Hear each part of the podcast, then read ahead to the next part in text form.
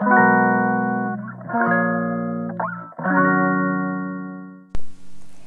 はようございます。ヨガ講師の倉本々子です。ヨガじゃない話、えー、お届けしていきます。はい皆さんおはようございます。今日もですねレターにお答えしていきたいなと思っております。前回かなえーと、お兄ちゃんのお誕生日の、えー、配信をねさせていただきましたがその時のあのレターがね、あのー、いただいてですねダイレクトメッセージとかねインスタグラムの方にもあのいただきました。レレターもねあの全部読ませていただいてます。はいありがとうございます。その中でねあのちょっとずつあのお答えしていきたいなというかそういうものからね、えー、順番にお答えしていきたいと思います。メッセージだけの方もねしっかり読んでますのではいどうもありがとうございました。とってもねいい日でした。3月3日ね。心が温まるね、あのー、素敵な日だったなと思います。はい、えー、レターちょっと読みますね。こんにちは。いつも楽しみに朝のメイクタイムにながら聞きさせていただいてます。お兄ちゃんお誕生日おめでとうございます。ななこさんもお母さん10歳おめでとうございます。うちの息子は、えー、3月4日生まれで1日違いですが今日20歳になりました。10歳か懐かしいなと思いながら聞かせていただきました、えー、私が自己否定の塊だったこともありその影響が息子へもろに、えー、出てしまっていたので今回のラジオもわかるなと、えー、聞いておりました。私は長く息子を自己否定の中で育ててしまいましたので18しまいましたが18歳の後半にあるきっかけで自己肯定感を高めるように、えー、親子で心がけ今はかなり良くなりました。18歳なんて今更すぎるとも思ったこともありましたが遅すぎることなんてないんだなと今は思います。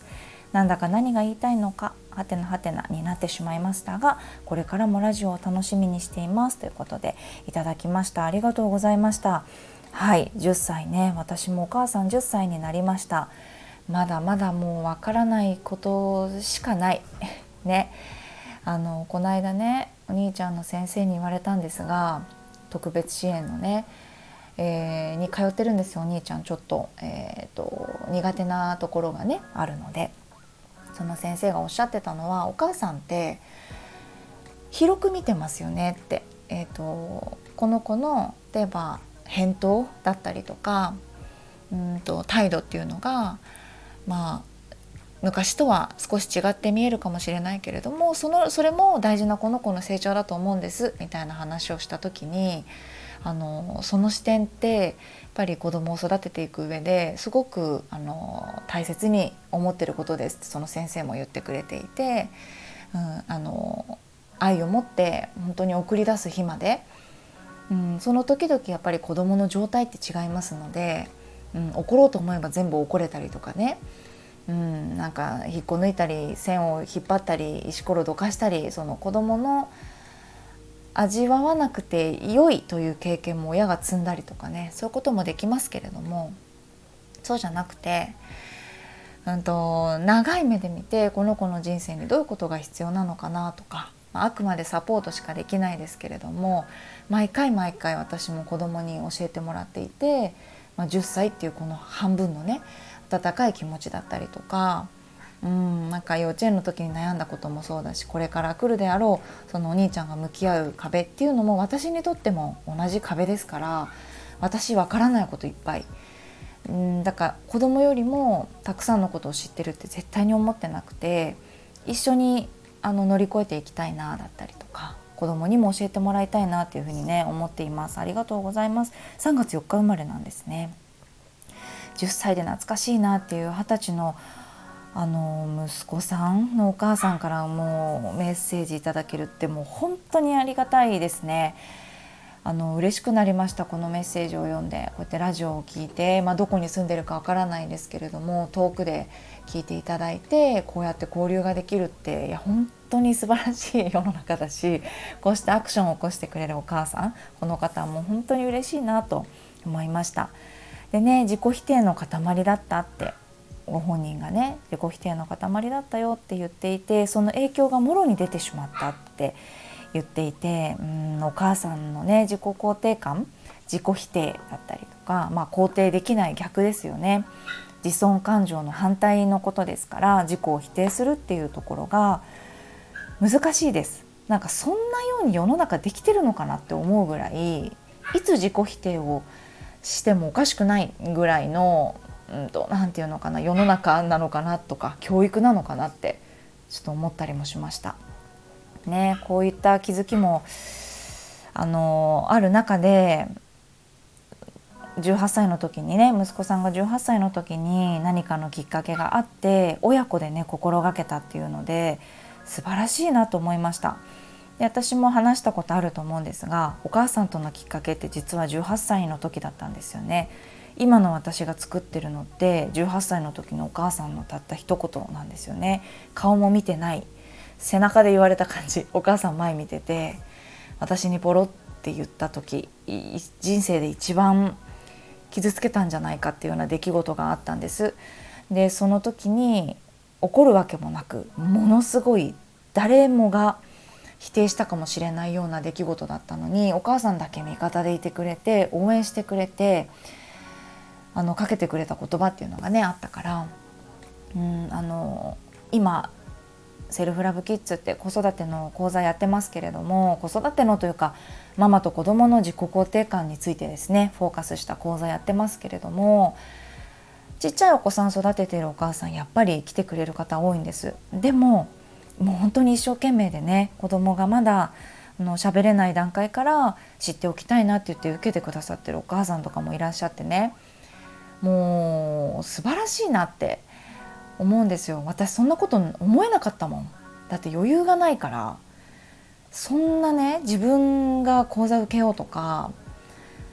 何かをしようって良くなろうっていうことも思えないぐらい本当に余裕がないくってそれこそ自己否定をしていたりとか自分をとてもこうお尻叩いてた感じ。やらないとしっかりやらないと若いからって関係ないみたいな。そうなんかそんな風に思ってですねあの皆さんのことを見ていると本当に素晴らしいな受講してくださる方もね思ったりするんです。でそこの方たちってまだお子さんが小さかったりするけれどもこのねメッセージくれた方レターくれた方がおっしゃってるように18歳とかね例えば20歳だったとしても言葉の力って本当にパワーがすごいから特に大好きで愛してるお母さん本当は愛してるってその時思えないかもね、まあ、反抗期とかは過ぎてるのかな18歳とかだと。そうでもお母さんと愛っていうのがなかなか結びつかない。時期かもしれないけれども本当に根底で育ててきた自尊感情とかうんと何て言うのかな。ものってお互いのその愛のつながりみたいなところちょっと怖い話になりましたが 愛でのつながりっていうところですよね。綺麗な言葉で言うとね。これってなくならないと思うしそれがベースにあっての言葉っていうのって絶対に覚えているしその時に響かなかったとしても後から思い出して響いてきたりということもあるのでやっぱり子供とどんな時でも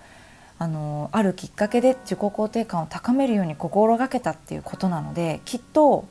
何かあったんですよねこの方の中でも。ターニングポイントとして2人で一緒に越える壁がおそらくその時に見えてきたんだろうなと。その時に、まあ、手をつないで一緒に越えるっていうことを決めてやっていった。うんそこで良くなったっていうふうに自覚、ね、できるような変化があったわけですよね。これがこのレターくれた方の自信にもなっているはずだし、うん、きっと息子さんの自信にもなっているはず成功体験っていうふうにね言われると思いますけれどもそんなちっちゃな言葉でも全然片付けられないなって思っちゃうぐらいきっと一生の思い出ですよ。大きくなって大き大きいけどねもっともっと年を取って例えば結婚する時とかねお家を出ていく時とかああお母さんってねって自分がお父さんになった時にこの息子さんがお父さんになった時にお母さんとこうやって越えた壁のこととか何かね言われていたこととか出来事っていうのは温かい形でね残っていくんじゃないのかなっていうふうにあの思ったりしました。今更すぎるってことなんかないんですよね。遅すぎるっていうこともない。うん、そういうふうに私もあの思ってます。子供に対する対応とかって遅すぎるとか今更って本当にない。私も自分が子供をね2人産んで母になってそして妻になってね今こうしてお母さんの元から離れて一人の大人としてね34歳で、えー、過ごしてますけれどもあの未だにねお母さんと会った時に話す会話だったり今自分が大人になってからお母さんのことを振り返ったりとか今の様子を見ていてあもう素敵なところこんなところが素敵なんだなって新しく気づくところとかあの時は本当にムカつくってなんでうちの家だけこんなに厳しいなんか厳しかったりしたんですよ。本当オーガニックお母さんオーガニックお母さんご飯も厳しいしあの何？門限とかほとんど守ってないんだけど門限とかあったりとかなんか厳しかった。本当に、うん、お買い物する時のこのお金の使い方とかね。それはねすごく感謝してるんです。あの時は羨ましいなということもあったりした。お友達が羨ましいなとかうちって何でこんななんだろうなってみんなあるじゃないですか。でもこうやって大人になった時にあああの時って今の私のなんかお金のへの価値観だったりとかね物へのうんと価値観どういうふうに扱うかとかうんそういったところってきっとお母さんがあの育ててくれてたことだったんだよなってあれだけもううるさいとか言われながらもお母さんも断固として